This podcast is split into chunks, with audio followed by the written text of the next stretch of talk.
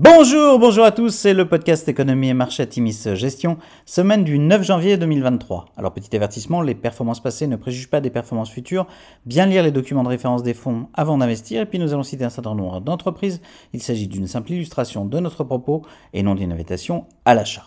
Alors cette semaine nous avons titré Rebond post-fête. Après une fin 2022 particulièrement difficile, les marchés d'actions globaux ont démarré l'année en fanfare. L'Europe a particulièrement été à la fête, avec à titre d'exemple un CAC 40 en hausse de près de 6% sur la semaine.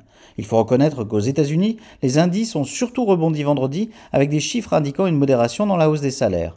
Mercredi, les minutes de la réunion de la Fed de mi-décembre ont en effet laissé de nouveau apparaître la détermination de la Fed à maintenir un niveau de taux directeur élevé pour lutter contre l'inflation et ont ainsi de nouveau jeté un froid.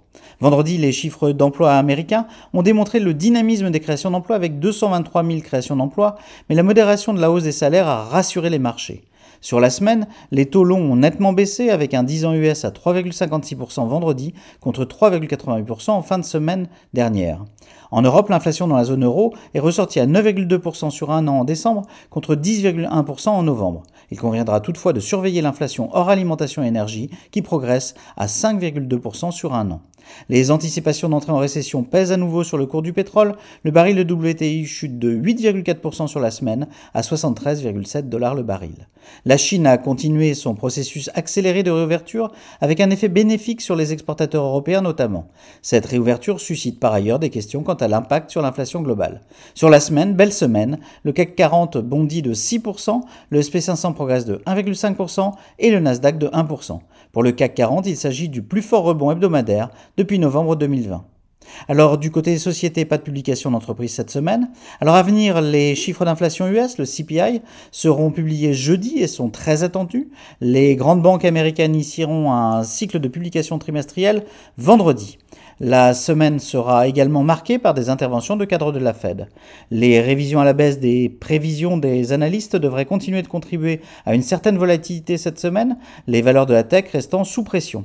Avouons que le rebond actuel fait du bien après notamment trois semaines de baisse consécutive pour le SP500. Les valeurs européennes sont en verve, les investisseurs actent des chiffres économiques au-dessus des attentes, d'une crise de l'énergie semblant s'estomper, des bénéfices à venir de la réouverture chinoise et d'une potentielle appréciation de l'euro contre dollar, le tout avec des valorisations nettement en retrait par rapport aux USA.